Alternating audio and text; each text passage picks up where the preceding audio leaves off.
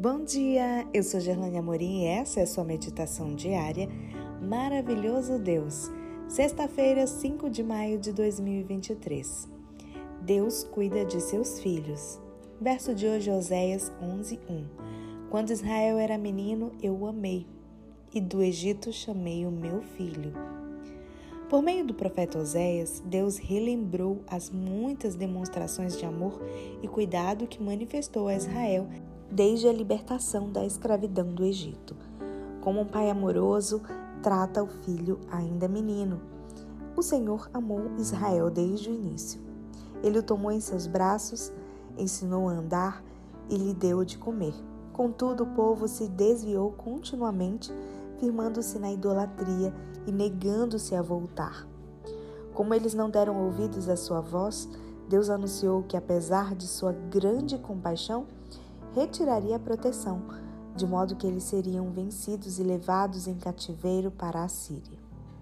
Segundo o profeta Oséias, o filho é Israel, e o chamado do Egito é aquele que Deus fez por meio de Moisés e que resultou no Êxodo. Essa é, em resumo, a interpretação do texto. Entretanto, cerca de oito séculos depois de Oséias, Mateus usou o mesmo texto em outro contexto Após contar sobre a fuga de José, Maria e o menino Jesus para o Egito, a fim de escaparem da matança em Belém, Mateus citou parte do mesmo verso de Oséias e disse que este foi cumprido quando Jesus voltou do Egito com seus pais. Assim, no Evangelho de Mateus, o filho é Jesus, e o chamado do Egito ocorreu quando um anjo do Senhor apareceu em sonho a José, no Egito, e lhe disse: Levante-se, tome o menino e a sua mãe e vá para a terra de Israel.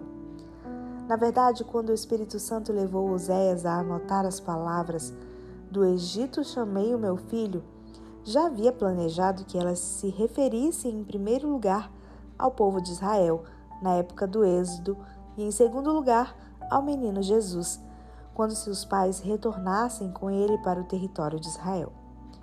Portanto, o que Mateus fez foi uma reinterpretação do texto de Oséias, escrevendo sob a inspiração do Espírito de Deus. Além disso, o capítulo 11 de Oséias possui aplicações para nós hoje. Somos filhos amados de Deus e Ele cuida de nós, suprindo o que nos falta e conduzindo nossos passos. Reconheçamos seu amor, ouçamos sua voz e sigamos seus planos para a nossa vida. Se você quiser mais conteúdos, é só me seguir lá no Instagram.